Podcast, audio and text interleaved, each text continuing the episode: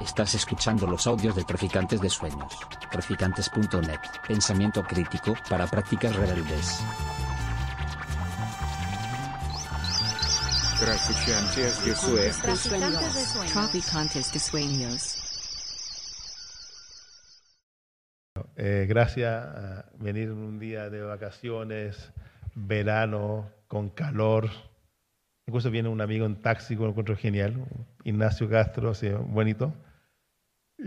Hay amigos que vienen desde Chile, increíble, eh, con un encuentro. Esto se está, se está filmando. eh, encontrar, encontrarse con alguien que es imposible en este mundo, pero acontece. Estoy muy contento en, en esta presentación eh, de estar acá. Y traficante de sueño tiene un, no solamente es un es un nombre, que además tiene, un nombre como maldito, es traficantes y de sueños. Tiene ese, juego onírico, psicoanalítico también y político. Entonces, estar en traficante de sueños en este lugar es como emblemático. Debe ser uno de los lugares de España como más a la izquierda. Si es que existe, aparte de Wikipedia, si es que existe la izquierda, más allá de Wikipedia, en traficante acontece algo, algo así como podríamos llamar de izquierda. Además, en estos momentos, lo que pasa en España, en Europa, en Latinoamérica. Por eso, estar en traficante también es muy simbólico y se agradece mucho por toda la amistad, cariño y todo, y todo lo que hacen traficante para que ah, su calidad y me encanta traficante, me siento en casa acá. Además, además estar con dos amigas que son todas terrenos, así que son, eh, para presentar un libro de Ariana, estar con dos amigas todoterreno da como, mola mucho. Eh, por ejemplo, está Lola Matamala a mi izquierda. Eh, presentar, mucha gente conoce a Lola, pero hablar de Lola es como una, mm, no sé cómo, ya- cómo decirlo, Lola, que no suene impertinente. Y hablar de tu inconsciente. Ha- Hablar de Lola es como hablar de, de una periodista pensante, reflexiva, sindical, política, de izquierda, que se moja, tiene un Twitter durísimo, que se va mojando, o sea, se moja y expresa y desde el feminismo a los ámbitos sindicales de España, desde Madrid, Gran Madrid de España, incluso hasta, hasta Boaventura de Sousa la quiere mucho. Entonces yo creo que lo que pasa con Lola Matamala es tremendo, es tremendo. Bo- Boaventura la odia, pero eh, la- Lola Matamala es un- yo creo que es un bastión gracias a ella. Conocí a, a Bifo Berardi, que ha sido un gran encuentro, y se mueve en toda España, siempre está, ama ama Cataluña y cuando de repente me habla hasta en catalán, me sorprende, pensé que pues, me confundió, me, habla, habla en catalán como una catalana, entonces la Matamala, y con ese apellido Matamala, se las trae. Grande, la Lola Matamala es que ser amigo de la Matamala, porque si no, pregúntale a, pregúntele a Boaventura. Y a, a mi derecha está Lorena Costa, que es un todoterreno de la filosofía, de la joven filosofía de España, de Madrid, de España.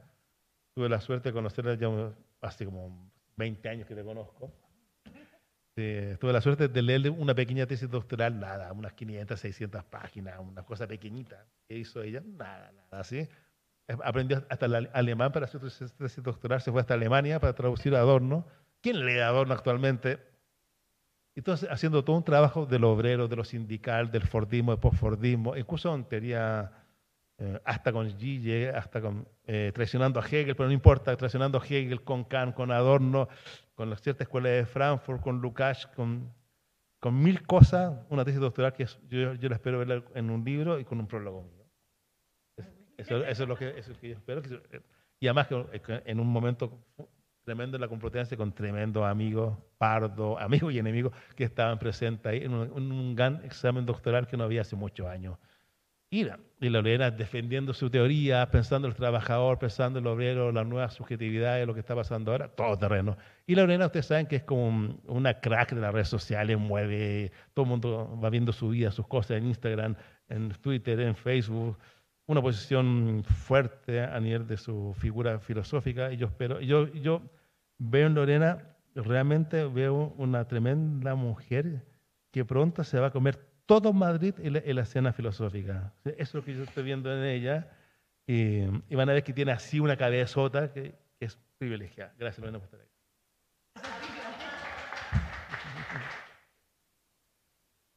Bueno, ¿y cómo comenzamos?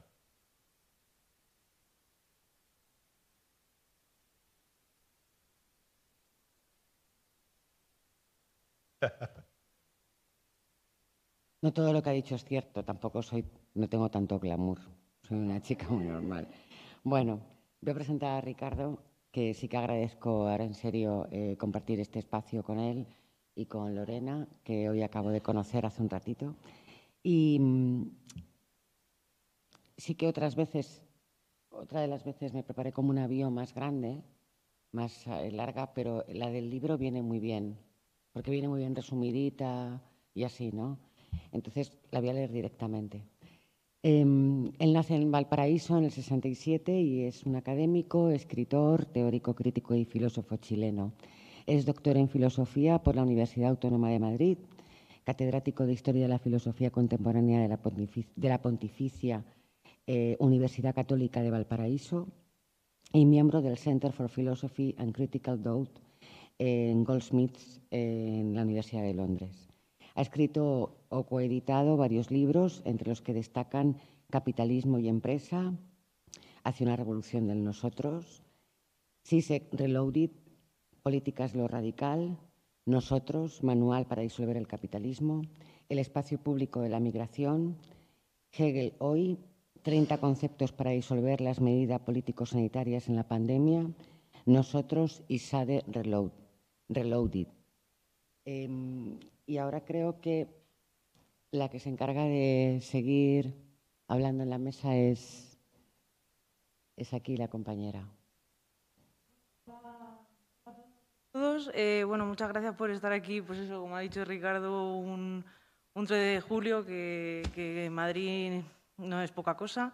Gracias también a Ricardo por contar conmigo y además a poder conocer también a, Lola, que, que, ha sido muy guay. Eh, y bueno, pues luego también pues tener con vosotros una, discusión aquí acerca de, la propuesta que nos trae Ricardo. Eh, es cierto que hemos estado hablando de hacerlo un poco dinámico, es decir, de preguntar, eh, hacer preguntas, que Ricardo tenga mm, tiempo ¿no? de, poder perfilar y, y, bueno, incluso apuntar más allá de la propia Ariadna, porque es importante eh, señalar que Ariadna es eh, el primer volumen de una trilogía, de una trilogía acerca de la mujer.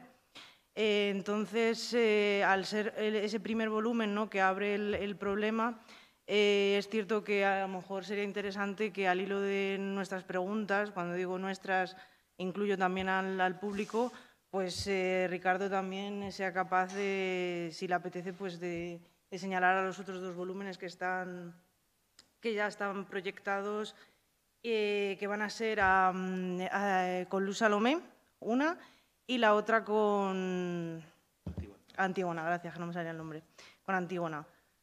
Eh, es cierto que, claro, entre ahora habiendo puesto los tres nombres encima de la mesa, ¿no? Antígona, eh, Luz Salomé y Ariadna, parece que Ariadna, dentro de la órbita que, bueno, que yo creo que todos tenemos claro eh, quién está en la órbita de, estas tres eh, figuras femeninas sería algo así como el pensamiento de Nietzsche. ¿no? Es cierto que eh, parece que Ariadna sería como más o menos marginal dentro de la obra nietzscheana, pero bueno, lo que yo creo que es muy interesante de la propuesta de Ricardo es que justamente recogiendo esas miguitas ¿no? que se ven a lo largo de, de toda la obra nietzscheana, es capaz de poner en juego una verdad del mito dionisiaco y en específico del eterno retorno que pone en jaque o por lo menos es capaz de discutir mm, bastante seriamente con lecturas muy canónicas como las que son de Deleuze o, Heidegger, desde luego, ¿no? Sobre todo yo creo que es el, como el que, con el que más eh, lucha, ¿no? Con, con Heidegger, precisamente porque él eh, siempre intento eh, leerlo desde, desde, la voluntad de poder, ¿no? ese no libro eh, que nunca terminó Nietzsche y que no se sabe muy bien si finalmente dijo todo lo que quiso decir en la voluntad de poder o no, no, siempre ha sido una obra muy polémica.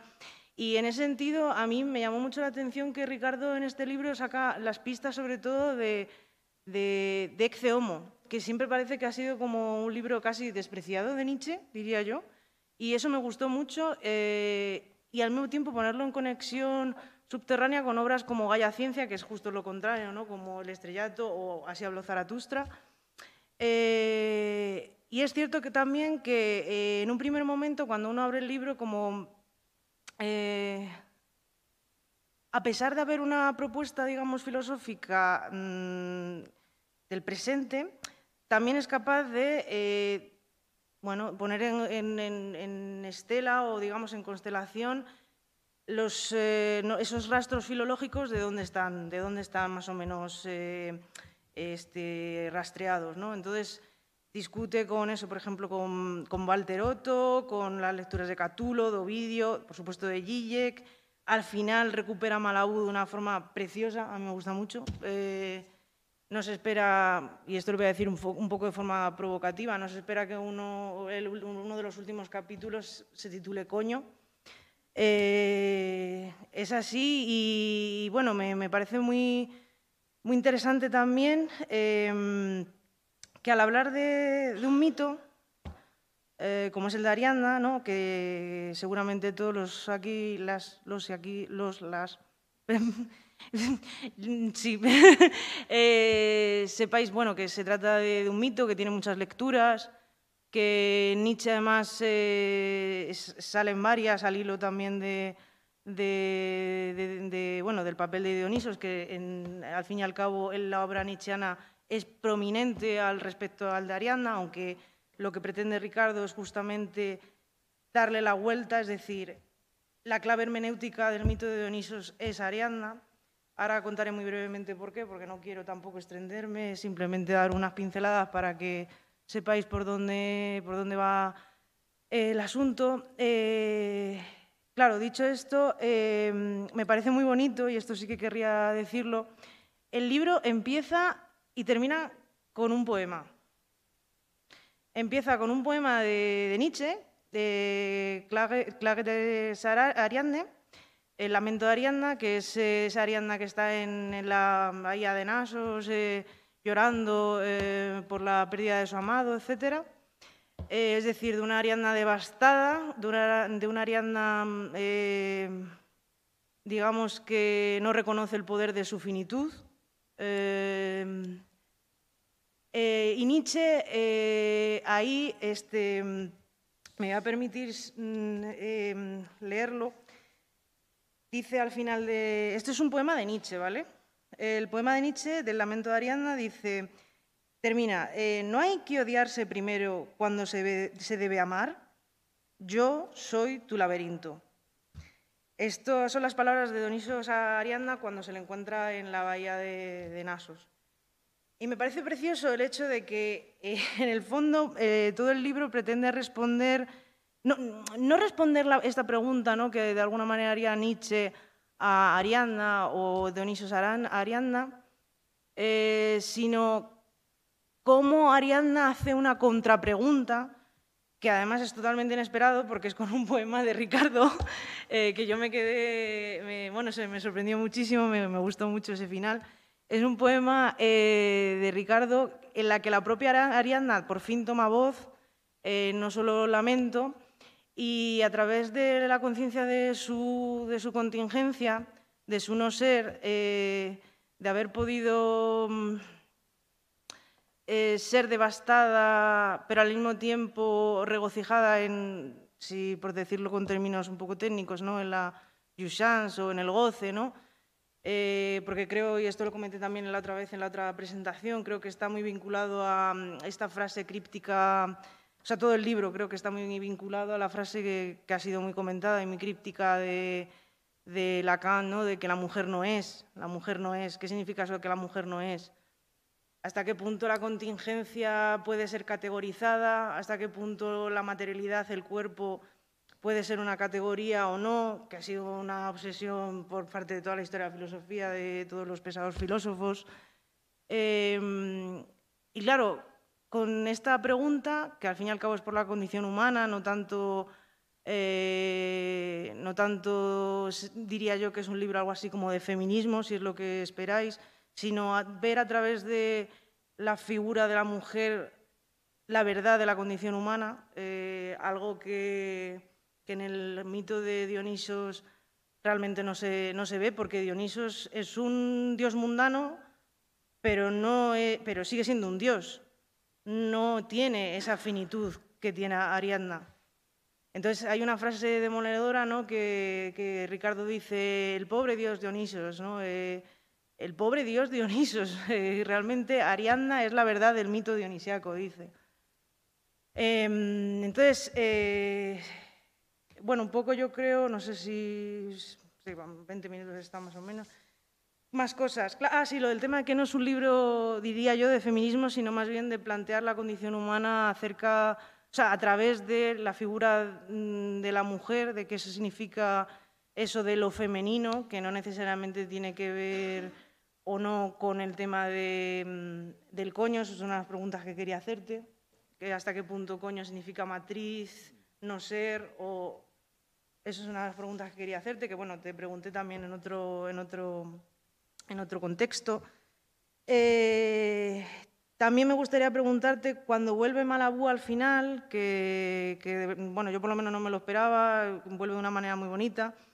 Eh, claro, justamente, ¿cuál sería la discusión, si podrías explicitar, porque desde la ignorancia, pues realmente no lo sé, la, discusión entre, o sea, tu posición eh, a través de Ariadna abriendo un entre entre la postura de Zizek y Butler con respecto a la contingencia. Eh, y bueno, claro, decís, vale, pues no tiene nada que ver con feminismo, etcétera. Esta chica está muy desubicada porque se llama una interpretación queer. Eh, una de las cosas interesantes es que eh, se trata, o sea, lo, dice nada más, nada más comenzar, ¿no? El libro, ¿no? Que pretende retomar queer en un sentido este, etimológico, ¿no? O sea, queer raro queer lo abyecto, queer lo que no está dentro de la categoría, no está dentro de la norma, lo que para Aristóteles sería lo monstruoso, eh, lo que está en la frontera entre lo que es y no es. Eh, y así pues se plantea Ariadna a través de un, digamos, un recorrido de varios conceptos eh, como distancia, baile, deseo, liberación, coño, que también os he dicho, eh, y, bueno, yo creo que dicho esto y estas preguntitas que he hecho, sí que me permito porque es que creo que es, eh, o sea, quiero decir, que, que reinterpretando un mito sea capaz el propio libro de emular irónicamente la formulación mítica del círculo, ¿no? que empieza y termina con, un, con el mismo poema pero del revés, es yo creo que desafiante a la estructura misma de lo que es la cultura occidental y que además, pues bueno, eh, ni más ni menos le dice Arianda en el poema que, que, propone, o sea, que escribió Ricardo en el final de este libro, dice, dice Arianda a, a Dionisos, eres tan solo un dios, no eres mortal como yo, y te doy la mano para que te levantes, cojitranco. ¿Hacemos el amor? ¿No hay que distanciarse para amarse?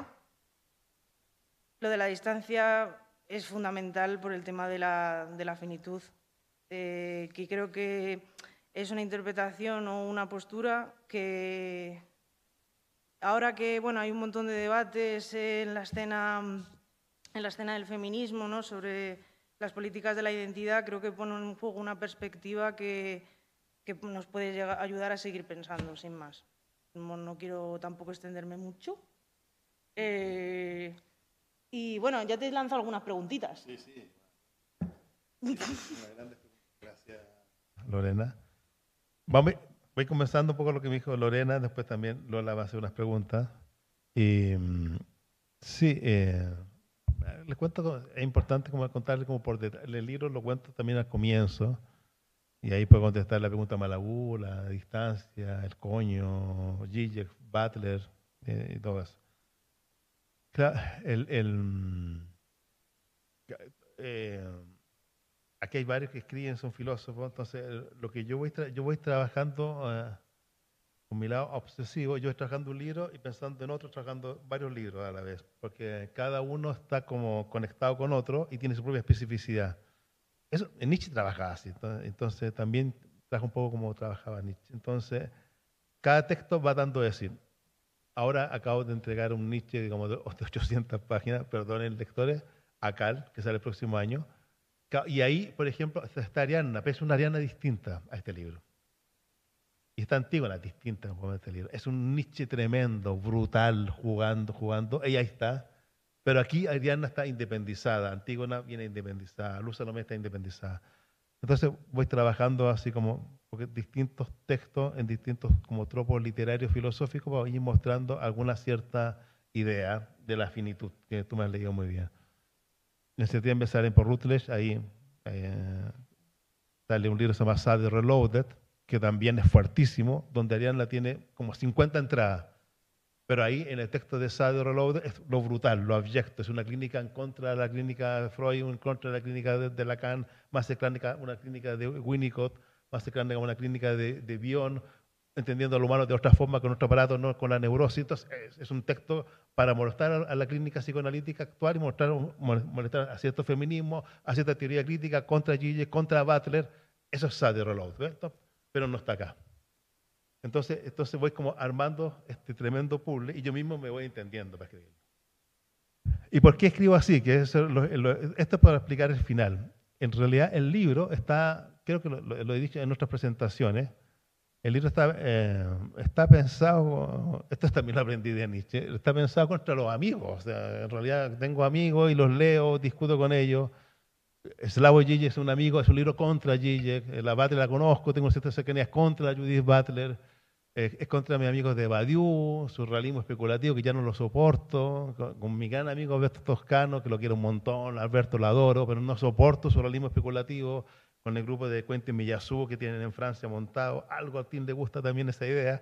Con la gente de Marcus Gabriel, con la gente de Graham Harman. Entonces, entonces va muy molestando a cierta realismo especulativo actual a cierta teoría crítica eslovena, a cierto pensamiento filosófico, ético, político del establishment estadounidense de la Judith Butler. Entonces está, esos son mis referentes y contra ellos ciertamente voy discutiendo y voy pensando. Entonces, y ahí yo encuentro que Nietzsche es un maestro, que se le va a Gigi completamente, se le va a Butler completamente, a que si la cuente Miyazu, a, Gabriel, a Graham Harman, a Badiou, a todos ellos, que Nietzsche tiene, que no es un pensador vitalista.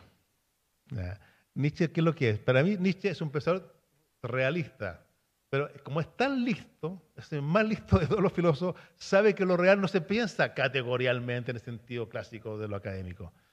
O sea, cuando tú piensas categorialmente, o sea, con cierta estructura de ámbito de lo trascendental, lo real se pierde, se carga, se desplaza, verdrängung diría Freud, se, se descarga, se desplaza y se hunde.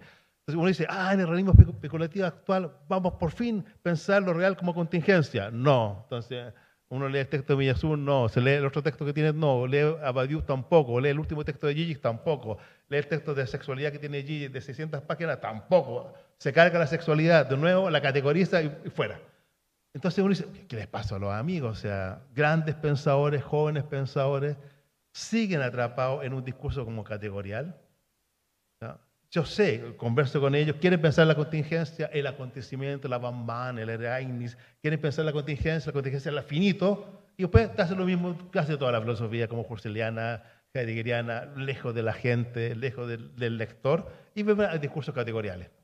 Entonces, yo lo veo como eh, que están atrapados, y eso les pasa también a ciertos feminismos de la identidad, les falta a ciertas así, a los, a los lacanianos, los metalacanianos que tienden a hacer unas teorías también que se leen entre, entre ellos, la teoría de lo simbólico, teoría de lo real. Entonces los veo que en distintos saberes, teoría crítica, feminismo, psicoanálisis y filosofía actual, caen en el mismo. Y Nietzsche enseña algo que es espectacular, que es a través de una cierta forma de escritura se expresa lo real en su finitud. Pero lo, lo que pasa es que no podemos imitar a Nietzsche, porque imitar a Nietzsche pegarse un disparo en la cabeza, porque Nietzsche es único, es un genio. Un loco, delirante, con brote psicótico constantemente, pero escribe como los dioses, lo real en su finitud. Pero no se puede imitar el gesto de Nietzsche. Entonces Nietzsche nos muestra cómo se muestra lo real. A Nietzsche no, le gustaba lo, vitalista, no le gustaba lo orgánico, no le gustaba lo- lo teológico, lo ontoteológico, lo orgánico, lo mecánico. O sea, en la, en la Gaia Ciencia es clarísimo, no le gusta nada de esta filosofía. Él no quiere ser un poeta en sentido peyorativo, menos un vitalista. ni un- y Nietzsche quiere, en su trazo literario reflexivo, mostrar eso que es la propia finitud. Y yo creo que lo logra de forma genial en ciertas partes de la Gaia Ciencia, En Zaratustra es una obra maestra, sobre todo Zaratustra 3, es un portento para la historia del pensamiento.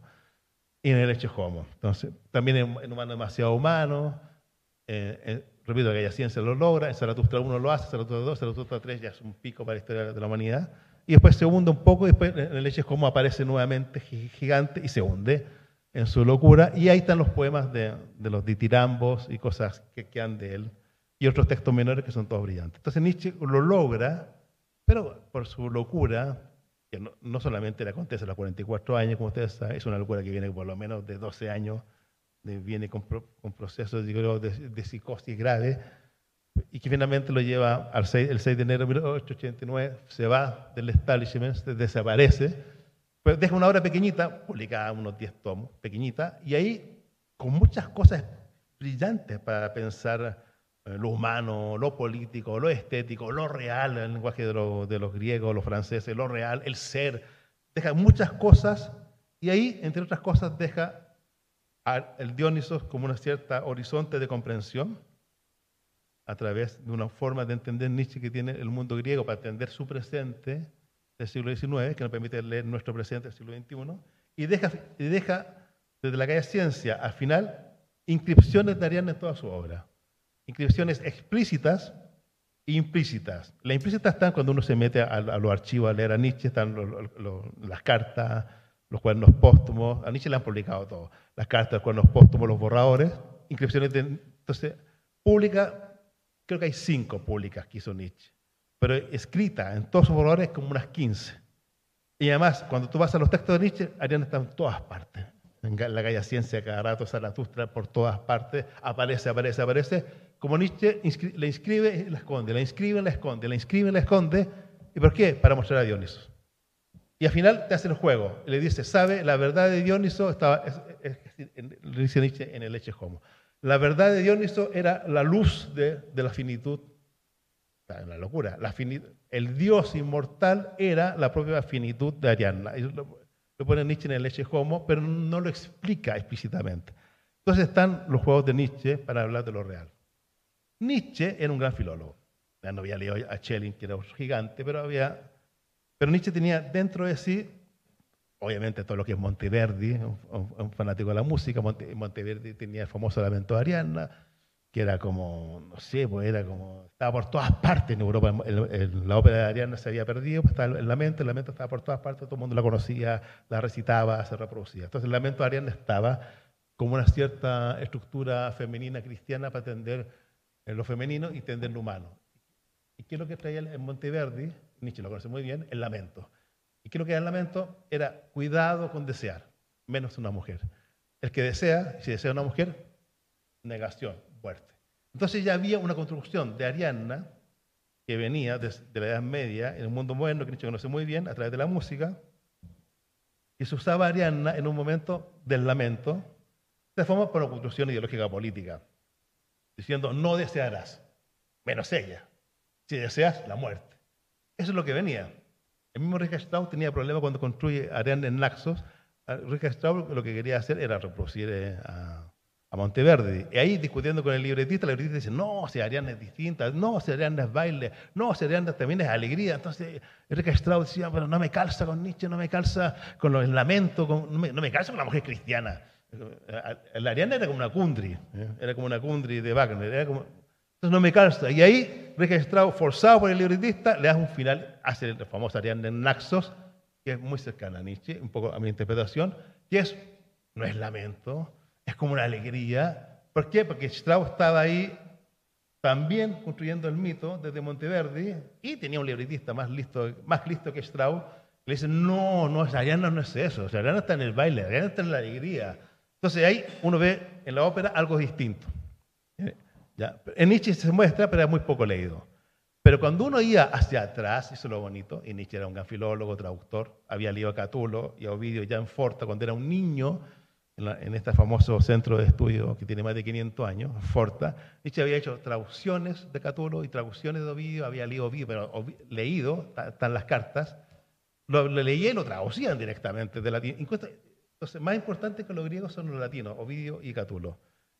El texto que leyó Lorena en forma ca- casual del, del lamento de Ariadna, es una transcripción de, de Catulo, pasado por el alemán de Nietzsche, que lo pone en el lamento de Ariadna. Era Catulo que dice eso.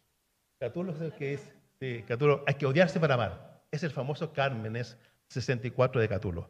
Entonces, Nietzsche, ¿qué es lo que hace? Traduce a Catulo, lo pone en alemán y se da cuenta que en Catulo y en Ovidio, en Ovidio en el arte de amar, en Ovidio en la metamorfosis, en las famosas cartas de Ariadna a Teseo, en la Herodías, por todas partes ya en el siglo I, Catulo y en especial Ovidio habían hecho un tremendo trabajo de Ariadna que lamento muy poco.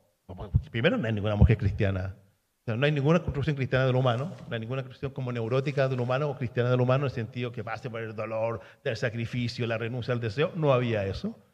¿no? Y en estas fuentes latinas increíbles, Nietzsche ve, no, lo que hay acá es una tremenda concepción dionisíaca en lo femenino. Pero no calza porque lo, lo, dionisíaco no se había visto, lo había visto Rode y él mismo lo visibiliza. Porque El mundo antiguo se había griego, se había construido como una gran construcción alemana, abstracta, universal. Se había construido, gracias, gracias por venir, se, había venido así, gracias. Pero Nietzsche ya levanta a Dioniso. Después Dioniso- Nietzsche se da cuenta que Dioniso estaba construido con algo femenino, pero absolutamente el mito que Ovidio y Catulo lo trae de forma espectacular, que también está en la tragedia, está en, la, en la parte griega, pero ellos lo trabajan. Y ahí Nietzsche empieza, yo creo que se da cuenta, no lo tematiza del todo, no lo explicita, y aquí pasa algo distinto con el mito. En Ariadna se juega la verdad de Dioniso, en Ariadna se mueve por el deseo, el deseo lleva dolor dentro de sí, lleva muerte dentro de sí, mejor que Hegel, la dialéctica de Hegel, el dolor es afirmativa en el deseo, y Nietzsche se empieza a cuenta en Ovidio, en Catulo, todo este cambio, y lo incorpora, sobre todo en Zaratustra, creo yo, y algo en la calle Ciencia, algo en Zaratustra lo va incorporando. Esto es fundamental para entender un poco la, propuesta del libro y para la respuesta eh, Y antes estaba todo el trabajo del mundo griego, eh, está de, de- Dioniso está por todas partes, la tragedia, toda la tragedia es Dionisos en especial. Toda la tragedia es un track odia, es una oda a Dionisos. Entonces Nietzsche se da cuenta que en realidad la tragedia era una construcción del pueblo. o sea, eh, el populismo antiguo, la construcción del pueblo está en la tragedia, en, en el ágora, en el mercado, en la calle. En esa construcción, y esa construcción era dionisiaca. Y se- significaba tensión, vida, muerte. No es cristiana, no hay dispositivo neurótico, no es cristiana, es una morfati, es una finitud. Y la propia finitud se construye el Tebas, se construye Corinto, se construye Atenas. Eso era lo dionisíaco. Y Nietzsche se da cuenta que en ese dionisíaco, es mi tesis, está completamente algo material finito, Ariadna, es un mito. Eso es lo que está como en el texto presente. Y aquí, para responder y abrir con Lola. ¿Qué pasa? Entonces, cuando uno empieza a ver con los amigos, entonces, eh, Bates trabaja, trabaja. A Bates hay que entenderla en un contexto hegeliano, su tesis doctoral hegeliana, pasado por el mundo francés, pero sus problemáticas son de Estados Unidos y todo el problema que hay en Estados Unidos, de- de esa- desde el ámbito institucional, violencia y todo lo que pasa en Estados Unidos. Entonces, ellas tienen un trabajo hegeliano y afrancesado, pero para el mundo estadounidense, para todo el ámbito de represión que existe en Estados Unidos, y tiene un impacto, y ese impacto pues se abre hacia Europa y se abre a Latinoamérica. Pero ella siempre escribió para Estados Unidos. Yo, yo creo que sigue escribiendo para Estados Unidos, Butler. Entonces, Butler lo que hace, yo creo que es, bueno y lo que es malo. Lo que, hace, lo, que, lo que es bueno es que se da cuenta que lo categorial no, no es un poco agotador y siempre en sus peleas con Laclau y con Zizek, sobre todo en este famoso libro A3 de hegemonía, contingencia y universalidad, se ve clarísimo el, de- el debate Butler-Zizek, que yo creo que es el momento más teórico de Butler, que es buenísimo, en 1990, 1993, 1993, como el mejor momento de ella como pensadora, discutiendo con sus amigos, en especial con Gigi hace una cabeza, discutiendo con ellos. Y ella discutiendo teóricamente, le hace un juego a Gigi que Gigi no puede solucionarlo nunca, ni, a- ni hasta ahora. Y más ustedes saben que son amigos. ¿Y cuál es el juego que le hace la Butler a Gigi? Slavi, cuando tú hablas de lo real, lo entiendes como universal.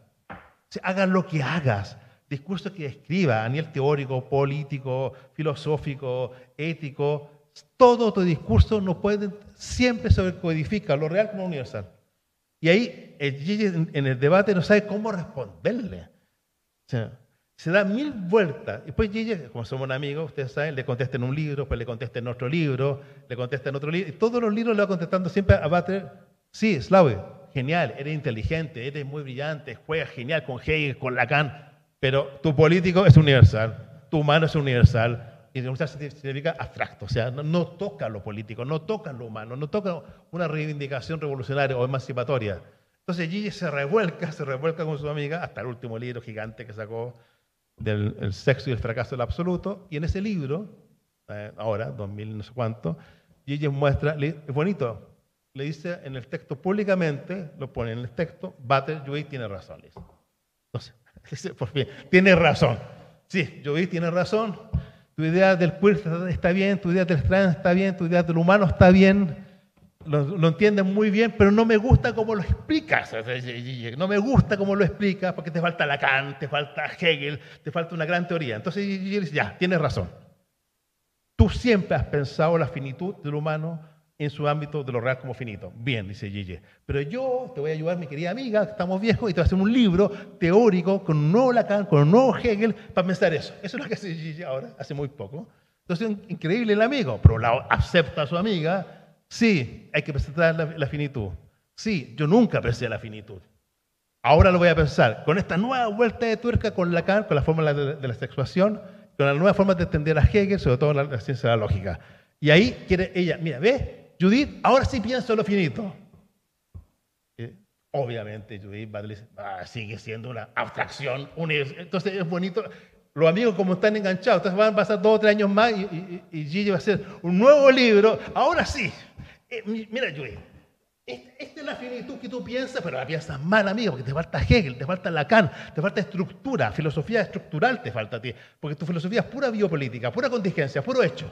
Como tu filosofía es puro hecho, pura contingencia, pura biopolítica, eres como una mala delesiana. Pero tu idea está bien, eso es tu idea está buenísima y yo te voy ayudo. Y si siempre están haciendo eso el amigo con la amiga.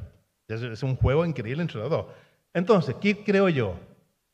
A Gigi le falta toda la finitud y aunque fuerce Hegel y fuerce Lacan, no tiene por dónde.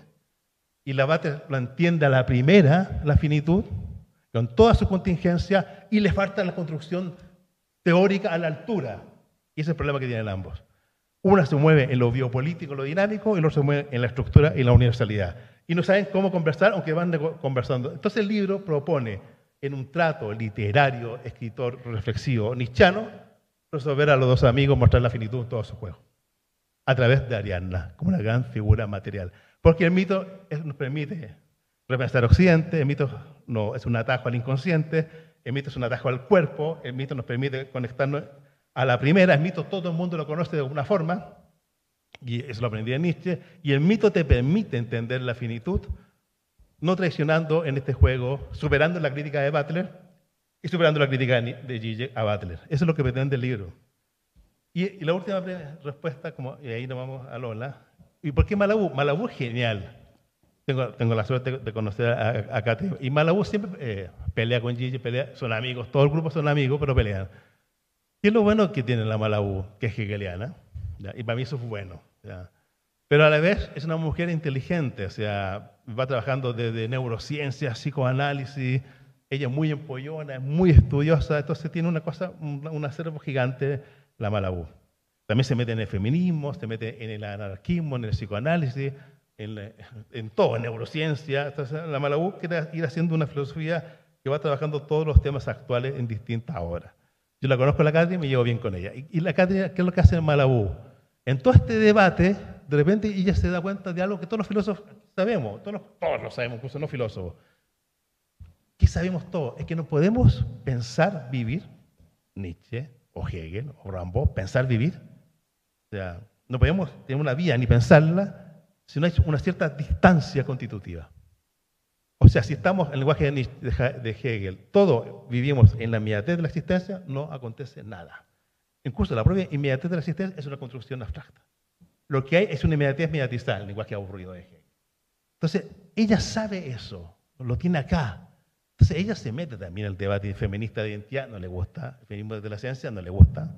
Y se da cuenta que Bate tiene algo con un quirk interesante, pero le falta filosofía. Sabe que lo, interseccional es entretenido, pero se va mucho a, la demanda, al activismo. Entonces la, la Malabú intenta, bueno, podemos como co- construir una cierta filosofía de esto que está mostrando el feminismo, que, pero que es para la filosofía, para todo, o sea, filósofo, no filósofo, incluso más allá de, de las reivindicaciones feministas. Y ella está la categoría de distancia, o sea, y- que para mí es fundamental. Entonces, ¿qué es lo que es la distancia? Esto es, que todos los filósofos lo sabemos. La distancia creo que es la propia mediación que nos constituye todo el trabajo de la inmediatez. O sea, no hay ningún dispositivo que opere como contra los biopolíticos, contra los que, que pareciera que uno vive atrapado en una subjetividad que te constituye. La distancia es la perforación, para mí, material de la propia finitud que, que genera todos los juegos posibles para dinamizarnos unos con otros. Ella trabaja a la distancia en un ámbito meramente feminismo, peleando con las feministas, la- la- lo que hace la Malabú, como buena hegeliana, inclu- y por debajo pegándole a su amiga Butler. Eso es lo que hace. Y yo lo que hago yo es mostrar, entre otras cosas, que distancia en la, en la traducción de Ariadna. Ariadna viene del micénico, pasa por el griego. Ariadna es Ari, viene de Ari- Aristón, aristocracia. Ariadna, Ariadne, no es una araña, el juego. es una- Ariadna es una, es una superlativo que no se puede descomponer y es como decir lo, lo, lo aristocracia haplos, simpliciter, Schlechting diría un alemán, lo por sí mismo. Entonces, cuando uno quiere, si uno quiere traducir la palabra Ariadna, habría que, que habría que traducirla como lo entiende Nietzsche, como lo entiende Barteroto, lo entienden todos. ¿Qué es lo que es? Se, se llamaba, Barteroto lo pone más simple. En si, si los hebreos y los semitas y los cristianos tienen los santos, es la santa. ¿Y quién es la santa? La intocable. La, aristo- la aristocracia por antonomasia. El mismo Barteroto se da cuenta que Ariadna es una figura de la absoluta aristocracia, la absoluta distancia, claro. Ariadna es la, la distancia por antonomasia. Y, y ahí uno empieza a entender todos los mitos de los griegos. Por eso Ari- Ariadna aparece en los mitos en una barca, y Dionisos acá, en una barca y el toro que aquí, eh, eh, una- en una telaraña moviendo todas las cosas, una telaraña, Ariadna es como una araña que, mueve todos los hilos, está en una barca que mueve una distancia o que baila con el dios. Entonces, Ariadna siempre es la distancia constitutiva que mue- posibilita todos los movimientos. Y ahí empieza a entender los mitos, las cráteras, los vasos, siempre Ariadna está en un juego a distancia constitutiva del dios. Eso está en las cráteras, repito, está en los vasos, está en todas partes del mundo siglo VIII, de Cristo. Ariadna era la distancia. Y la distancia en el lenguaje Nietzsche es la que posibilita el baile. O sea, o sea finalmente, eh, Dionisos es un juego operativo, no existe el dios Dionisos. Parecía que lo- la visión dionisíaca del mundo no es una visión cristiana, no hay una neurosis, no hay un pasado ni hay un futuro, no hay un dispositivo neurótico, luego no hay objeto alfa, no hay nada de eso, no hay histeria, no hay obsesión, luego no hay perversión, no hay psicosis, no hay un dispositivo neurótico porque son- no son cristianos, son griegos. ¿Qué son griegos? Dispositivo dionisíaco. ¿Qué es el dionisíaco? Tensión, vida, muerte, presente. Y en ese presente, como que es construcción política, como dinamismo, dinamismo, dinamismo, dinamismo. Y eso es Ariadna con Dioniso bailando en lenguaje mítico. Eso es lo que está en el libro y que yo juego con distintas capas que vaya apareciendo. Eso. Por ahora contesto eso y dejo a Lola que aparezca ella. Bueno, yo después de lo que se ha dicho aquí, pues no sé qué preguntar. Porque yo estoy en, en la parte de filosofía para principiantes. Ellos son dos cracks. Lo que pasa es que yo creo que también en este audio lo va a escuchar gente que no tiene un nivel filosófico alto y yo creo que es interesante desmenuzar algunas cuestiones, ¿no? Un poco más adaptadas a lo que estamos viviendo. O bueno, pues eh, yo me pongo en la piel de alguien que que no conoce a fondo el mito eh, desde el punto de vista filosófico de Ariadna y sobre todo con qué objetivo Ricardo ha hecho este, este libro. ¿no? Em, me queda claro que entiendo, no sé si es así, que es como una respuesta a Gigi, como llaman aquí, como siempre se ha hablado de Sisek, pero bueno, me llama la atención de que se diga Gigi. Él, él lo conoce como Zizek, porque es Zizek. el lago. Zizek. Eh, Zizek, eh, es una respuesta a Zizek y a, a Judith Butler, ¿no? Con este, eh, este enfrentamiento que tienen entre ellos. Entonces, al final va Ricardo y les plantea el libro y les dice, bueno, esto es la finitud, ¿no? Esto es eh, para, intentar mm, como que os quedéis en tablas y yo os doy una respuesta que considero que debéis saber. La pregunta era, bueno, también me ha quedado claro que es para ti, Ariadna, que representa, aparte de la distancia, también la alegría, el baile, como bien dices. Pero, eh, imagina, por un momento, bueno, imagina, no, es así. Te va, a ver- te va a escuchar personas que no conocen mucho el mito y sí que me gustaría que hicieras una labor un poco pedagógica de cuál es el, el mito de Ariadna muy brevemente y luego enlazarlo con cuál es tu Ariadna en el libro, aparte de cómo la representas, aunque yo creo que Lorena también ha dado pistas y también da pistas en el propio libro em, Pamela, em, que hace el, el epílogo. Entonces, em, eso por un lado, que es para ti esta Ariadna, y sobre todo, me llama también la atención porque se elige esta trilogía de estas tres mujeres, eh, Ariadna, Antígona y... mm, Luz Salomé. Perdona, me he quedado en blanco. Luz Salomé. Ah, y Salomé, es cierto. Eh, y sale ahora, porque yo creo que aparte de una respuesta a Butler y a Zizek, yo creo que hay algo más. Y sobre todo es porque aparecen estas tres figuras en este momento y aquí enlazo si tiene alguna pretensión de respuesta al momento sociológico, político mm, del mundo, del universo, eh, cogiendo los puntos en común que puede tener los diferentes continentes. ¿no? Muchas gracias, Lola, con su pregunta. Tú tenías la teoría de las tres críticas. Según, según Lorena, eh, kantiana, de la- todos los- toda la gente de la Complutense es kantiana, y los que no son, son kantianos. Todo el mundo es kantiano en la Complutense, increíble, todos son kantianos, kantianos, kantianos. Entonces me decía, Ricardo, te- Ariana es tu crítica de razón pura, Antígona es tu crítica de razón práctica, y la Luz Salomé es tu crítica del juicio. La kantiana ya me metió en el dispositivo kantiano. con- algo de eso, pero, pero, pero la Complutense se las trae, la Complutense con, con Susan Kant. Sí, eh, ahora estoy, estoy viviendo en pequeño piccolo paese, dice en italiano, que se llama Polignano a Mare, que está en el sur de Italia, en el Taco, como nada, mm, sé, 30 kilómetros de Bari, que es la capital de la región. Estoy ahí casi, casi, más, mayor tiempo de mi vida estoy en Polignano, en ese pequeño pue- pueblito que es muy bonito, costero, así, tranquilo, poca gente. Y ahí estoy escribiendo Antígona ahora, ya llevo 80 páginas. ya llevo 80 páginas de Antígona y tengo una carpeta de luz con unas 10 páginas. Entonces, entonces yo espero entregarle a Herder ahora en septiembre Antígona y después el próximo año le entrego la luz a la vez. Entonces, o sea, estoy completamente imbuido. Y, y- y ahí también, viendo la etimología, una, una de las etimologías bonitas de Antígona es como la inflexible. ¿eh? También la que no engendra, pero puede ser la inflexible. Antígona es la distancia, y Ariana es la distancia, Antígona es la inflexible. Entonces, la Antígona es como el brazo armado de Ariadna. Eh, la- eh, es como, en esa distancia se construye, se, se construye Tebas, se construye Corinto, se construye Delos, se va construyendo. Esa construcción política es una construcción de Ariadna que opera con Antígona. ¿Por qué estas tres figuras? Escribiendo el libro de Nietzsche, que me salió monstruoso, de largo, aparecía constantemente Ariadna y Antígona y Luz Salomé, ya por la biografía de Nietzsche, ya por su relación amorosa, ya por sus cartas, por sus textos. También la Cosima Wagner. Entonces, aparece constantemente. En Nietzsche es imposible, o en ningún autor, es imposible quitarle la vida y su, y su filosofía o su escritura. Yo creo que en ninguno de nosotros. Lo que, lo que pensamos, lo que somos, se articula. Y Nietzsche es evidente más porque lo hace explícito, completamente. Entonces, cuando estaba con el libro de Nietzsche, se me, crecía lo femenino completamente. Entonces, al final, lo- tomé una, decisión casi editorial. Lo femenino s- independiente, por sí mismo.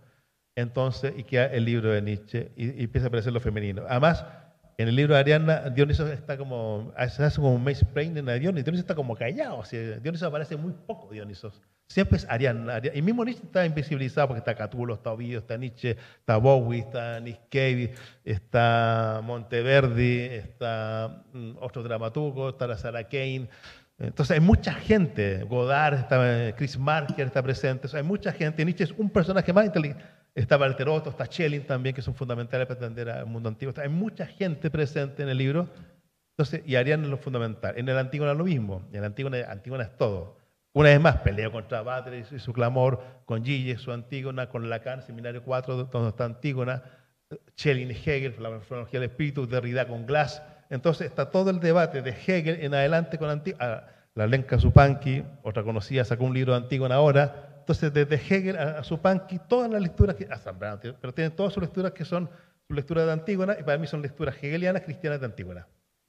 Entonces, lo que yo muestro en el libro de Antígona es que Antígona es una tragedia dionisiaca donde hay un personaje que es Antígona. Y eso se le fue a Hegel, a Zupanqui. Luego, para entender la Antígona, que entender que es un dispositivo dionisiaco. Si no, no se entiende. Entonces, todo el libro es, una vez más, mostrar que la construcción política no es cristiana. Me estoy viendo como en el anticristo, no es cristiana. Entonces, y ahí voy peleando con, con todo el juego. En mi primer libro, casi contra Hegel, mostrando que la Antígona hay que entenderla más allá de este juego de la ley, de- peleando contra Creonte. Porque Ariadna es un personaje dionisiaco, Creonte es un personaje dionisiaco, son, todas son posiciones dionisiacas, además posiciones dionisiacas incestuosas, monstruosas, que están operando en la tragedia de Antígona, que se le va a- desde a Hegel a Glass, a todos se les va. Y es eso, y eso es lo que estoy mostrando. Y con la Luz Salomé, mi carpeta muestra que la Luz Salomé no solamente fue pareja de Nietzsche, fue la, la pareja de Rilke, pero no solamente la pareja de Rilke, es la que está detrás casi. En Nietzsche, Luz es como, ella tenía 21 años, en Nietzsche Luz es como la que lo inspira. Conversa con él y, Nietzsche puede quitarse a Cosima Wagner, como una Ariana de araña, de laberinto. Y la luz le da como una vida a Nietzsche. Nietzsche casi le dedica todos sus libros a la luz Salomé, que estaban enfadados. Antes se lo dedicaba, Nietzsche estaba enamorado de Cosima Wagner, le dedica todo su libro a Cosima. Después conoce a Luz, le dedica su libro a Luz. Ese es Nietzsche a nivel biográfico. En cambio, la Luz con, con Rilke es distinto. Ella tiene como 36 y Rilke como 24. Ella es muy famosa, Rilke un, un loco, tra- trastornado, debilucho, increíble, y más que se cree Nietzsche. Y más se cree Nietzsche. Entonces, está- eh, está- en, lo- en están editados todos los textos de Rilke, incluso los manuscritos, bocetos, todos, como son los italianos espectaculares con sus ediciones críticas. Y en Bompiani se ve todo el trabajo en- enloquecido de Rilke siempre con Nietzsche. Siempre con Nietzsche. Por todas partes lo leía. Y cuando aparece Luz Salomé, para Rilke es todo, si es Luz Salomé.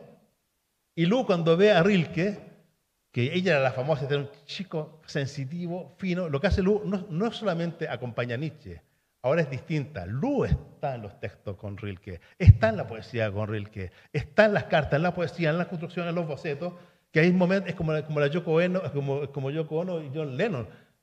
No se puede diferenciar si esta canción es solamente John Lennon. Parece que estaba la Yoko Ono. Eso pasa con Rilke y con Luz Salomé. Y por Salomé, una gigante con otras personas, con Freud, con sus tra- trabajos preciosos de cuentos, de erotismo, primer feminismo.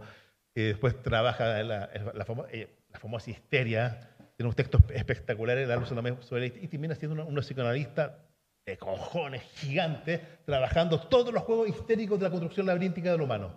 Y así se muere la Luz Salomé. O sea, obra gigante. Y eso viene del libro de la Luz Salomé. Eso para que se entienda un poco la trilogía. Y eso, no- eso ya es por sí mismo. O sea, la Luz es una, una gigante. Y además, que en el archivo ya están haciendo las obras completas de la Luz Salomé, ya han sacado 40 tomos y se encuentran, se encuentran trabajo. Y está toda la gente, la gente que es alemán está leyendo, traduciendo, haciendo biografía, estudios, tesis doctoral. Y la Luz está levantándose como una tremenda mujer que estaba, entre comillas, invisibilizada por, por Rilke, por Nietzsche, por Freud, pero era... Ustedes saben que eh, Freud amó a tres mujeres en su vida. Freud, una era la luz Salomé. Y se sabe eso porque muy simple, tiene una foto de, la luz. Nietzsche era, eh, Freud era así. Tiene fotos de tres mujeres y una de la luz. Y no se le tocaba la luz. ¿ya? Ese era Freud con luz. O sea, la luz lo movía entero a Freud. O sea, la histeria, mi libro de luz es sobre la histeria. Si este libro se llama Mariana, interpretación queer, el antiguo se llama Antígona, una interpretación dionisiaca contra Hegel, contra Butler, contra Gilles, contra Lacan, contra Derrida, contra todo. Porque no hacen, hacen inter- interpretaciones cristianas. Y el, el libro de, de, de, um, de Luz llama Luz, una interpretación histérica. Voy a mostrar la histeria como algo increíble que le pasa a ella y más allá de la mujer y de lo femenino, que es lo humano mismo, como productiva, como creadora. Ya, es un poco el libro. La base, eh, muy bien, la, lo- la- uno da por hecho que todo el mundo conoce el mito de Ariana, pero a lo mejor no, es verdad, eh, realmente no. Y si la gente se quedó con lo- los mitos de Walt Disney, ho- horror, completamente horroroso, es uno que, no sé si han visto Fantasía, esta película horrorosa de, de Disney, que sale el ratón Mickey ridículo haciendo como un mago y hacía cosas raras, y sale la pastoral de Beethoven, yo creo que Beethoven se retuerce en la tumba, la pastoral salen unos, unos centauros ridículos, pobre pastoral, y ahí sale en la pastoral, te pone a Dionisos, ¿y cómo sale Dionisos? Dionisos sale, como un gordito, gordo, gordo, con la nariz roja, porque toma vino, con el vaso con vino, y arriba de un burro es como Sancho Panza, es como Sancho Panza arriba de un burro pequeñito y Zeus le tira rayo y dice, ah, este es un borracho. O sea, o sea, Dioniso en el simbólico de Disney, o sea, del mundo mundial, es como un dios de segunda, gordito que bebe vino y es que y Zeus se lo cae que le pone en orden para construir la polis imperial de Occidente. Nah, entonces, claro, y, ahí- y realmente, y si la gente ve solamente series Netflix, no parece en absoluto Ariana, ni Antígona, ni, ni nada. Ariadna tiene como tres grandes, los mitos griegos son complejos, ¿no? y, porque no existe un- ningún sensor. Entonces, lo que se llama contradicción en los mitos griegos es una riqueza del mundo griego. Por ejemplo, eh, cuando uno lee, si uno sabe algo de griego, entonces eh, uno está en un pueblito de, Grecia y dice, aquí nació Dioniso. ¿Cómo que aquí nació Dioniso? Si Dioniso no había nacido, en Naxos. No, también aquí en Tebas, también en Corinto y también en Delos. Pero no era donde había nacido Apolo, sí, pero también nació aquí. ¿cómo? ¿Tiene 10 nacimientos? Sí. Contradicción, dice uno. No puede ser, falla. Falla la racionalidad. No, es la riqueza de Dioniso, la riqueza del mito. Pero Zeus eh, estaba casado con, con Hera, matrimonio cristiano racional europeo, se le pone al mundo antiguo. Estaba casado con Hera, ¿y quién es Dioniso? Su hijo. Pero no es un amante, entonces raro. Zeus te queda como raro, te queda como un perverso, peor que perverso. Zeus te queda, mira, tiene una esposa normal, tiene hijos, tiene relaciones con los hijos, con la hija, de repente con hombres, de repente se acuesta con árboles, se acuesta con, con las montañas, tiene sexo con montañas, sexo con árboles, con animales, con jóvenes, con, con los hijos. Dice, qué raro. Entonces, el modelo de familia cristiana neurótica construida nos sirve para entender a Zeus. Parece que Zeus es un queer, lenguaje es monstruoso. Parece que tiene esos monstruosos. Qué raro que Atenea sea como acorazado, como patriarcal, macho, tremenda Atenea, pero no es una mujer, no es como una lechuza, una lechuza, un animal. Entonces, nada empieza a cuadrar. Cuando uno traduce en griego, por ejemplo, eh, eh, el famoso, eh, la, teogonía de, de, Ciro, siglo VIII antes Cristo, cuando uno la traduce, no es como, no, te han contado, no es que, por ejemplo, que um, Gea está en, sí y Urano está arriba. Y, y Urano está arriba es papá o un macho, y Gea está en el suelo, hembra. Y de repente se juntan los dos y salen hijos. Está- ¿Cuál es la construcción que uno tiene? Gea, mujer, eh, Urano, macho, se juntan tienen hijos. Cuando uno lee el texto en griego, no, dice que Gea es tierra, se levanta, tiene falo, se levanta, se conecta con Urano y engendra. Raro, o sea, o sea, no era la construcción que ella era pasiva y él activo, no, ella es pasiva activa, pero está en griego. Claro, entonces no cuadra nada, no cuadra. Los filólogos se hacen los tontos, los filósofos se hacen los tontos, los teólogos, los teólogos, todo, no cuadran nada. El lenguaje de Aristóteles son puros monstruos. O sea, todos los dioses griegos son monstruos, porque la, materia y forma no funciona. Cuando la forma formaliza la materia, como diría Aristóteles, algo raro pasó acá, la materia no quiere ser formalizada y es un monstruo. Entonces, pero lo que estaba, va pasando en el lenguaje de Freud, están todos perversos. O sea, todos son abyectos. Y abyectos, abyectos, abyectos, porque nada calza. O sea, uno dice, qué raro. O sea, Aristóteles inventó la forma y la materia. Y dice, dice Aristóteles, pero hay casos que hay monstruosidad, que la materia no se deja atrapar del todo por la forma. Y cuando uno va con los griegos, todo era así. Deino se llamaba antiguamente eso. Todo era así. Todo era algo más allá, más allá, más allá, que no se dejaba construir. Bueno, cuando uno sabe eso, ¿qué pasa con el mito eh, de Ariadna? Tiene, tiene por lo menos tres grandes eones. Y cada momento histórico ha tenido uno más dominancia que el otro. En el mundo antiguo estaba el laberinto de Ariadna, el laberinto. Ariadna era como la señora del laberinto, la que entra y sale. Y ahí está la, etimología falsa, pero atractiva. Ariadna aracné, por eso Deleuze habla de Ariadna como araña. ¿De dónde, de dónde saca Deleuze eso? No sabe griego. ¿De dónde lo saca? De Nietzsche, porque Nietzsche jugaba con Ariadna, la tarántula, Aracné, en Zaratustra molestando a Cosima Wagner. Entonces, ¿qué es lo que era Ariadna? ¿Qué era Cosima? Era una araña. las, las tarántulas, habla de los, de las- de los sacerdotes tarántula.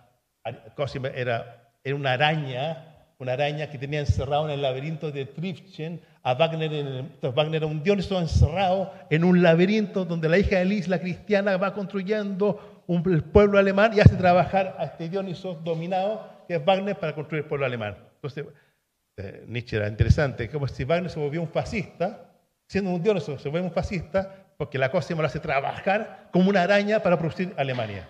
Por eso Nietzsche amaba a Cosima y dice, y Cosima destruyó a mi padre Wagner, eh, jugando, lo que hace constantemente. Entonces, hay, en el mundo antiguo, siempre Ariadna era la señora del laberinto, se asocia a Creta, a Minos, a Pasífae, al Minotauro, a la estrella del Minotauro y Teseo. Todo ese juego.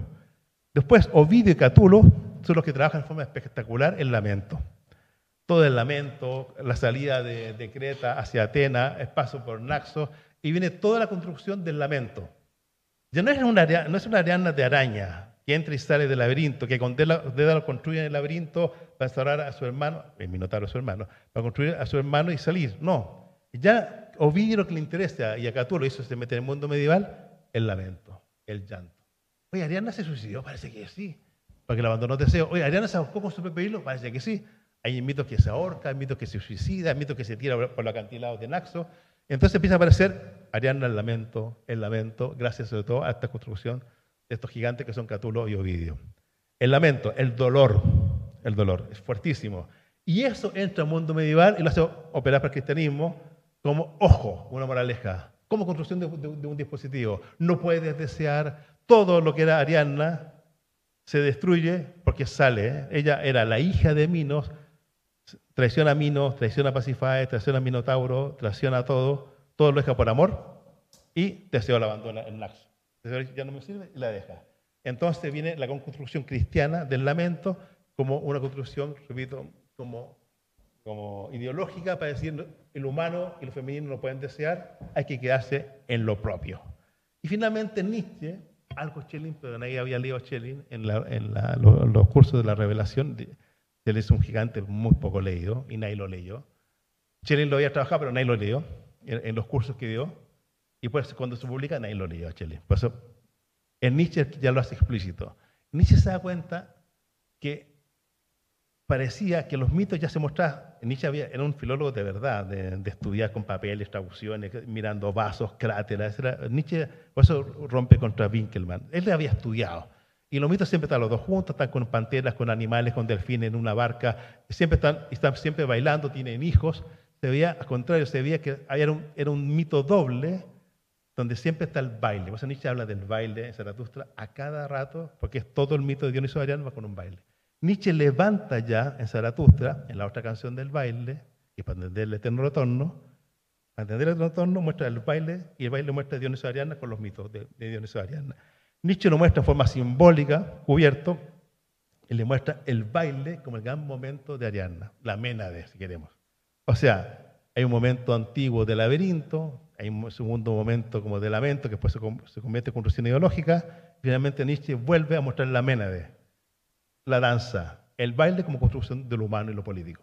Y ahí Nietzsche se vuelve loco y eso es lo que yo retomo. Entonces, dicho en simple, hay muchos mitos, algunos contradictorios, pero se puede entender, si uno quisiera hacer una historia como lineal, que no es, falsa, así completamente falsa, Ariadna es hija de Minos, es Minos que lo que es la gran figura dionisíaca del, del humano por antonomasia, constructora del mundo minoico, Minos. Entonces, Minos es Dionisos como una figura de un rey. Dionisos, Minos está con Pasifae, que es como una luz fría, constructora del mundo primigenio.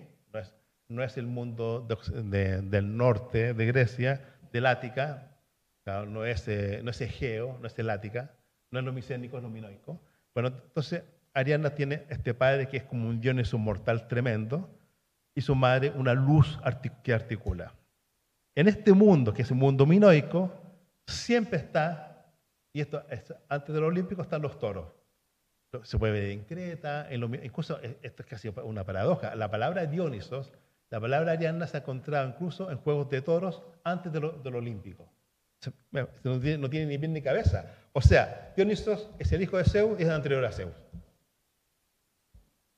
Ariadna es hija de Minos y son anteriores a Zeus y el Olímpico, arqueológicamente hablando. Para que vean la importancia que tiene Dionisio de Ariadna. Bueno, pero contando el mito lineal como, como- niño, Ariadna es, hija de Minos y Pasífae, constructora de lo minoico. ¿Y, yo- y qué es lo que es? ¿Qué es lo que es Minos? Es Dionisio por antonomasia en figura de rey humano.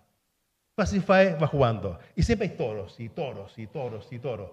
Y a veces los toros blancos. El toro blanco, ¿qué es lo que es? Una tremenda potencia, así como una, de Picasso. El toro blanco es, es marino, sea, muy distinto a, lo- a los toros españoles. Esos toros que nacen del agua. Dioniso siempre está en el agua, es un personaje acuoso. Ariana siempre está en el agua, personaje acuoso. Aquí los toros están en el agua, obviamente Creta, en el agua, y del agua aparecen los toros. O sea, nada que ver con la figura española de los toros. Y en esos toros acuosos es figura dionisíaca bestial. Es el animal por antonomasia. Minos, figura de Dioniso es como lo humano por antonomasia. El toro blanco, la figura de Dioniso, lo animal por antonomasia. Pasífae que lo que hace será se enamora del toro blanco. Los mitos griegos no son para Disney, ni los hermanos Cohen lo podrían llevar al cine, ni Tarantino podría llevar al cine, porque se muestra lo más raro, bestialismo. Entonces ella quiere tener sexo con el, toro. ¿Por qué? Porque no se conforma con el rey Minos. Eso es imposible en el dispositivo cristiano. Eso es imposible en el dispositivo neurótico. Se llama bestialismo en el mundo antiguo. Pero en el mundo se puede hacer. Dédalo construye los artilugios para que los dos puedan copular, tener sexo sin que ella muera. Porque va a tener sexo con el toro blanco, con el toro dionisíaco en y por sí mismo. Lo que está prohibido en el cristianismo, en el mundo griego se genera. ¿Cómo que no? Los dioses se juntan con los humanos. ¿Cómo que no? El toro blanco. El mismo Edipo, Edipo Edi- Antígona es hijo de Edipo y Yocasta, y Yocasta es sobrina de Dionisos. O sea, Dionisos está en, la sangre de Antígona. Se lo vi a Hegel, se lo vi a Derrida, se lo vi a Butler, se lo vi a Gille, se lo vi a todo. La sangre de Antígona lleva el incesto y lleva Dionisos dentro de sí. Hay que desconocer el mito. Se lo vi a todo cuando interpretó la Antígona. ¿Cuál es, la sangre de Antígona? La sangre de Antígona es Dionisos. ¿Cómo? Sí, una mortal tiene sangre divina, pero eso no está prohibido. Para los griegos, no. Para entender Antígona. Y para entender Antígona, ¿por qué hace lo que hace? Si uno no la ve como dionisiaca, no se entiende nada la, la tragedia de Antígona. Bueno. bueno, cuando uno, entonces ahí pasa algo. Entonces Dédalo, que era un loco trastornado, le hace el artilugio para que copulen. Y copulan. Ella no muere porque no, nada. Y el toro, ¿y qué pasa? Se engendra el Minotauro. ¿Quién es Minotauro? Dionisos también. Dionisos humano y bestial. Son todas posiciones de Dionisos. Humano, el- el- no sé si lo han visto los dibujos, las cráteras, es humano para acá y cabeza de toro, ¿verdad? No, es al revés. Cuerpo de toro y cabeza humana. Así es, el, verdadero es así. Los centauros tienen, cuerpo de caballo y el minotauro es un cuerpo de un toro y cabeza humana. Ese es el está en los, laberintos, por si acaso. No es al revés. Es así. Entonces, ¿qué es el minotauro? Es tremendo. Es humano ¿eh? como Cristo. Plenamente Dios, plenamente humano. Es el minotauro. No saben qué hace con este, con este Cristo y lo, lo meten dentro del laberinto. Entonces, ¿qué es lo que? Ariana tiene un humano, que es un, hermano que es totalmente Dios, totalmente humano, Minotauro. Tiene un padre que es totalmente Dios como humano. Y parece que tuvo un padrastro rarísimo que era totalmente Dios, un toro. Ahí uno empieza a entender el mito de verdad de, los mundos antiguos. Y ahí, ¿qué hace, qué hace, qué hace Ariadna? Entre, como la araña, entra y sale, del- como, como su hermano conversan, entra y sale del laberinto, entra y sale del laberinto, vive en el laberinto, entonces el laberinto es una construcción que tú entras y no puedes salir, ella puede salir. Y ahí viene Teseo. Teseo es el, el- héroe más grande que viene, el hijo de Egeo. Por detrás está Poseidón, ¿verdad? Está Poseidón, acuoso. Están los dioses tónicos y los olímpicos. Un dios tónico de tierra, de agua, de tonos, de- de- del cuerpo. ¿Qué es lo que pasa? Teseo viene, ustedes saben, tenía siete doncellas, siete doncellos, se le, se le ponía a minotauros. Egeo no sabe qué hacer, habían perdido la batalla, igual que la guerra de Peloponnesa ni el mítico. El Ática había perdido con los minoicos y había que entregarle estas siete doncellas y siete doncellos. Teseo le dice a Egeo, no te preocupes, yo voy a ir, voy a entrar y voy a hacer dos cosas imposibles. Matar al Minotauro, que era imposible, y salir del, del laberinto, que era peor, era más imposible. Si lo mataba, no podía salir. Matarlo era imposible. Pero si lo mataba, pues ¿cómo salía? Doblemente imposible. Como ustedes saben, Teseo en- llega ya y enamora a Ariadna. Y, Ariadna, y Teseo entra al laberinto y tiene más fuerza que ese Cristo, que es- que ese Dios humano. Y se lo carga a puñetazos. Oye, entretenido. El mito es a puñetazos. Teseo, la fuerza de Teseo. Porque Teseo, no quiero hablar de Teseo, pero Teseo es que funda Atenas. Atenea lo ama, funda Atenas. O sea, Teseo no es cualquiera. Es Teseo es el que funda Atenas. Es predilecto de Atenea. A puñetazos mata al, Minotauro. O sea, Teseo pela marinera. Pero después, ¿cómo sale? Ariadna le dice, vea, sígueme. Y sale. Ariadna entonces traiciona a su hermano, traiciona a su madre, traiciona a su padre, traiciona a lo minoico, traiciona a lo dionisiaco y se va con Teseo a fundar Atenas. La traición por antonomasia de Ariadna. Cuando van vía Atenas a fundar Atenas, pasan por Naxos a descansar. Están todos los vasos en Taranto, hay unos vasos espectaculares largos y se ve, y se ponen a dormir, tienen sexo, son adultos, tienen sus cosas, se juntan y cuando ella despierta, está sola en el lecho y ¿qué ve? Se sube a la montaña y ve el barco de Teseo que se va y la abandonó, el lamento de Ariadna. Pregunta, ¿cómo la hija de Dionisos, la hija de Minos, el hermano de, la hermana de Minotauro, la hija rarísima de este padrastro del toro, o sea, la hija de Dionisos, ¿cómo puede enamorarse de Teseo y traicionarlo todo? Si ustedes saben lo que es un mito, Teseo es una figura de Dioniso. ¿Saben? Teseo también es Dioniso. Es Dioniso como héroe. Es Dioniso es como lo Apolinio. Dioniso es como la figura. O sea, lo único que puede matar a Minotauro es Teseo, pero Teseo es una figura dionisiaca, es un personaje trágico. Teseo también es dionisiaco. Es la lógica, no es la racionalidad que estamos acostumbrados. Ella solamente puede enamorarse de Teseo porque te ven Teseo, lo dionisiaco por antonomasia, jamás se mueve por Teseo. Estás dispuesto a traicionarlo todo porque lo dionisiaco verdadero es este Teseo. También Teseo.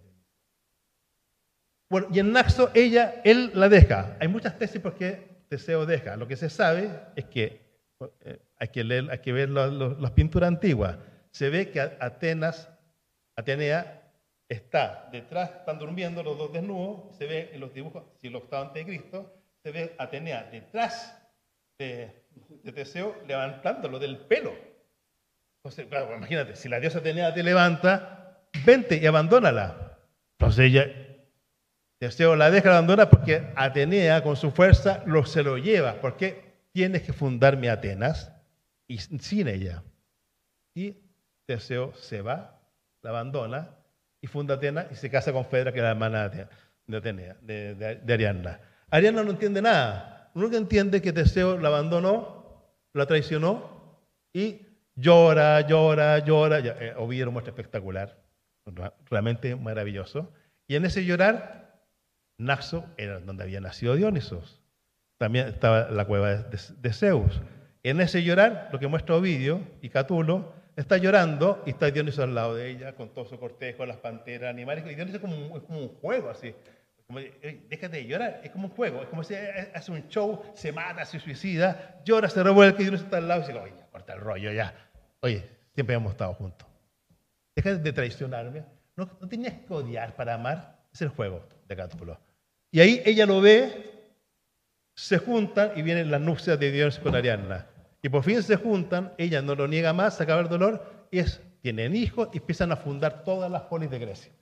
Y Dioniso y Ariadna son un juego dionisiaco, dancesco, un mito muy alegre, festivo, dancesco, que está en todas las partes de la, antigua Grecia, fundadora de las polis. Ese es el mito, más o menos, poder entenderlo un poquito adulto y no tan simplón como Disney. Em, bueno, he, mirado la hora y me he quedado muy asustada.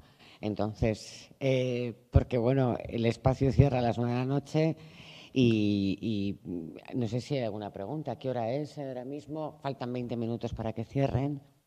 Y claro, no, tampoco vamos a ir a las nueve de aquí. Tendremos que salir dentro de 10 minutos. Sí. No sé si tenéis alguna pregunta. Cristina, Ignacio, Alexandru. Sí, sí. Ah, Ay, voy a coger el micro. Ah, ya No, el, el micrófono porque me están grabando. Es que para se está grabando. Para que se escuche Ignacio. Gracias, Patricia. Gracias. No, bueno, he tenido el peor día del mundo para entenderos. Mm, y además por encima llegué tarde, pero eh, una cosa que tintineaba en mi cabeza con los distintos, distintas variaciones de vuestros discursos es lo siguiente. En algún lugar, eh, eh, Dio- Dostoyevsky habla de que se ha puesto en el hombre una naturaleza levantisca y se pregunta cómo los levantiscos pueden ser felices. Creo que la expresión la traducción es esta, pero podría ser ¿qué pueden saber de la, de verdad los levantiscos? Claro, levantisco, que es una palabra preciosa que no usamos, tiene que ver con el levantarse. ¿Cómo lo que se levanta, el falocentrismo varonil, por ejemplo, la vocación humana por lo universal, por lo político, por, por la civilización, puede saber algo de una verdad que quizás es para siempre privada, pero privada de la luz diurna que aman los seres humanos para sentirse protegidos. Como, y a lo mejor esto tiene que ver esta pura y simple idiotez, es decir, la verdad no filosófica, la verdad no pública, la verdad secreta, que hay en el hombre más idiota del mundo, más público del mundo, la mujer más pública, etcétera, quizás tenga que ver con estas mil variaciones de Nietzsche en torno a Ariadna. La, la verdad araña, la, enormidad del animal que no hace ruido. En fin, se me ocurría esta pequeña reflexión. Bonita tu reflexión, Ignacio. Muy bonita. Sí, en- Nietzsche hace, un- hace un- unos pequeños matices nomás. Yo, yo hago como 50 en el libro. Y, y hay un poco, un poco lo que tú dices, o sea, eh, contra cierta verdad de los filósofos, o cierta catego- categoría de los filósofos, incluso para presentar, para entender la finitud, no, eh, no, no los quiero latear con eso, pero es el gran trabajo de Gilles Badiou y los realistas especulativos actuales. El, el ser ya no es el ser de los griegos, el sujeto. El ser ya no es el, el, hipokeimia, la sustancia. El ser ya no es el yo de los modernos. ¿eh? Ni, ni la sustancia ni el sujeto. contra- Ni la sustancia ni el sujeto. Entonces, no, gracias a Hegel, a Nietzsche, a Heidegger, en realidad, el ser es la diferencia. Sí, pero la- ¿cómo, cómo se entiende la diferencia? Pues la diferencia es una forma de entender la contingencia. ¿Y cómo pensamos la contingencia? Categorialmente. Y ahí te pillan la cola. Y viene una verdad categorial para entender la contingencia. Y eso uno lo puede ver en todos estos filósofos actuales. O sea, y, y ahí se pierde el matiz. Nietzsche, en en el eje homo, gracias, gracias. Nietzsche en el eje homo muestra algo muy bonito. O sea, si hay que entender el eterno retorno, lo que fuere es un matiz. Es una- algo sutil, siempre algo sutil. O sea, la verdad se muestra en su sutileza. Y en la sutileza algo biográfico, un levantarse, es un juego, es un escorzo, un esbozo, una perspectiva. Entonces yo creo que, mm, pareciera que la- yo para entender la finitud, utilizo el mito de Ariadna, siguiendo ciertos juegos de Nietzsche y otros autores más, para mostrar que son muchos matices para entender la finitud y pareciera que si quisiera acoplarlos en alguno, esos matices de la finitud en la propia materialidad que, nos que construye todo, sin sentido alguno, una materialidad que está completamente abierta, la propia apertura de esa materialidad es como una cierta distancia que nos perfora, que nos causa pánico, nos causa dolor. En lenguaje antiguo nos metemos en un laberinto para que nos dé seguridad, porque el, el- animal humano se siente como tan abierto, tan inhóspito, sin ningún sentido él ni por sí mismo, al contrario, tiene que construirlo. Y ese pánico del humano, que está en los mitos antiguos, eh, hay que revertirlo. Y el pánico del humano mostrarlo así como un poco Berman o Tarkovsky. El pánico del humano, que es la finitud, hacerlo operar como algo como lo propio humano. O sea, la propia finitud, mira, oye, lo peor para el humano es que se muere, en el lenguaje de Herod o, Solón. Lo propio, lo peor del humano es que se muere, entonces hay que, hay que transformarlo. Sí, lo peor del humano es que nos morimos. Y gracias a que nos morimos, somos, vivimos, comemos, hacemos el amor, construimos, peleamos, litigamos, nos reímos.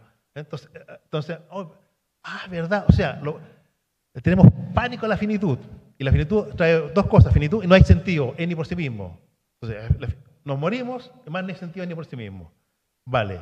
Gracias a eso, bueno, peleamos, construimos, amamos, hacemos teoría, libros, hacemos política, 23J, 4J, 5J, hacemos mil cosas. ¿Sabe por qué? Por lo mismo, porque somos finitos y no hay, no sentido. O sea, eso que nos causa dolor, pánico, angustia, que nos traicionamos, hacemos locuras, tonterías, nos metemos, construimos el laberinto, el juego, el juego es como hacerlo operar como es lo que nos permite todo lo otro, todas las formas de levantamiento posible. Un poco, un poco eso. Alexandro. Gracias. Hola. Sí. Sí. Um, bueno, a ver si tiene sentido mi pregunta. Um, bueno, quería preguntarte en, en, en, qué medida piensas que es incomprensible el mito griego, porque en el dispositivo neurótico, en el dispositivo neurótico es incomprensible, porque creemos demasiado y a lo mejor somos inherentemente críticos, mientras que a lo mejor en el mundo antiguo la, la distancia ya constituye una grieta que desvela lo inmostrable, lo monstruoso, lo oculto, pero a la vista, justamente a la vista. Sí, eh, es un poco un juego. Mira, eh, el... Yo creo que Nietzsche es como un juego, creo yo. No, no es que Nietzsche creciera en Dioniso, ni yo tampoco, ni nadie creo. Yo creo que nadie cree en... Si alguien cree en un Dios, es un Dios vivo que pasa por tu vida, por tu experiencia corporal concreta, construcción política, es un Dios. Entonces yo creo que en el caso de Nietzsche, y que un poco mi, mi idea, es que a mostrar el mito de Ariadna, que está invisibilizado, porque todo el mundo habla de Dioniso, o, por ejemplo, eh, actualmente Dugin, eh, Alexander Dugin vive hablando de Dioniso, de Dioniso, de Dioniso, de Dioniso, en todos sus libros, en, en su construcción ural-altaica. La esencia de los pueblos ural-altaicos se levantan de Dioniso, un Dioniso fascista, así pasado por Heidegger ontológico, el segundo Heidegger, porque a Dugin le gusta Heidegger, le gusta Nietzsche utiliza el Heidegger ontológico del acontecimiento para construcción del pueblo rural altaico. Y el pueblo rural altaico es un pueblo dionisiaco contra todas las vías, la comunista, la socialdemócrata, la, capitalista, la liberal. O sea, las cuatro vías que se ha construido la humanidad van a caer por la nueva esencia rural altaico que se levanta, que es el Dioniso rural altaico. Y eso a mejor Putin y otros lo, lo van a llevar adelante con sus tanques y con su política geopolítica. Hasta ahora vuelve a aparecer Dionisos eh, en un sentido fascista, construcción de un pueblo identitario contra el comunismo, el liberalismo, el capitalismo y, la socialdemocracia. Entonces, lo que yo muestro con, con, me permite, en el debate femenino, en el psicoanálisis, el psicoanálisis trajo lo real, lo real era lo femenino, lo simbólico.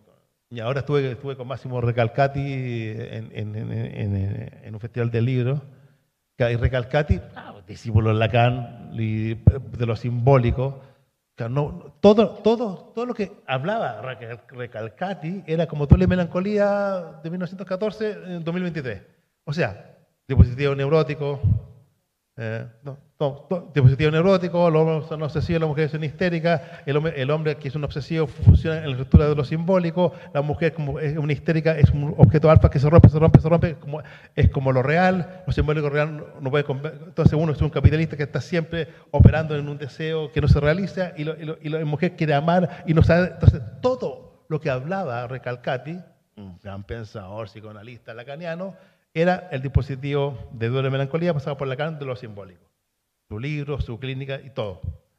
Yo decía, pero han pasado más de 100 años y no, sale del dispositivo de lo neurótico. ¿Qué me permite Nietzsche y este Nietzsche? Meter otro dispositivo, lo dionisiaco. Además, lo arianeo. Es lo que hace, eso Nietzsche llama el anticristo. Para, Nietzsche, como sabe, para provocar el anticristo. ¿Qué es el anticristo? Es eso, eso si el dispositivo es Lutero, Kant y Wagner, que construye el pueblo alemán y los pueblos europeos, todo es Lutero, Kant y Wagner, ese dispositivo es, hay que deconstruirlo con el dispositivo dionisiaco, el anticristo. Por eso, ¿cómo termina Nietzsche el leche homo? Hat man mich se me ha entendido, Dionisio contra el crucificado, contra Wagner, Kant y Lutero. Era un juego de un dispositivo de, molestar, porque ¿cómo va a ser todo neurosis, subjetividad, Estado-nación? un, nombre del Padre que simbolice, hay una perforación del nombre del Padre que perfora, perfora, perfora, perfora, perfora. No. Y si hay un amor fati, un presente, un, un, un, sistema corporal, y eso es lo que me permite el, el Ariadna y el Antiguo y la Luz, me permite meterme de nuevo en el cuerpo, en, en otra forma, salir del dispositivo neurótico, del dispositivo cristiano, cambiar la clínica, cambiar la teoría crítica, el feminismo de otra forma, eso es lo que me permite el juego. Lorena, Bueno, vamos a cerrar ya. Lo decía para que cerrara ella. bueno, yo por mi parte, muchas gracias. Me lo he pasado muy bien, he aprendido muchas cosas. Gracias a la maliciosa Traficantes de Sueños, a Viviana y a Patricia por su, por su colaboración y su cuidado para, para este acto. Y yo gracias a Ricardo y a Lorena por darme espacio ¿no? en, y para hablar de Ariadna. Eh, Ariadna Queer, que está editado por Herder. La maliciosa con ese nombre me da una alegría enorme, la maliciosa, Lorena. Sí, volumen 4, la maliciosa.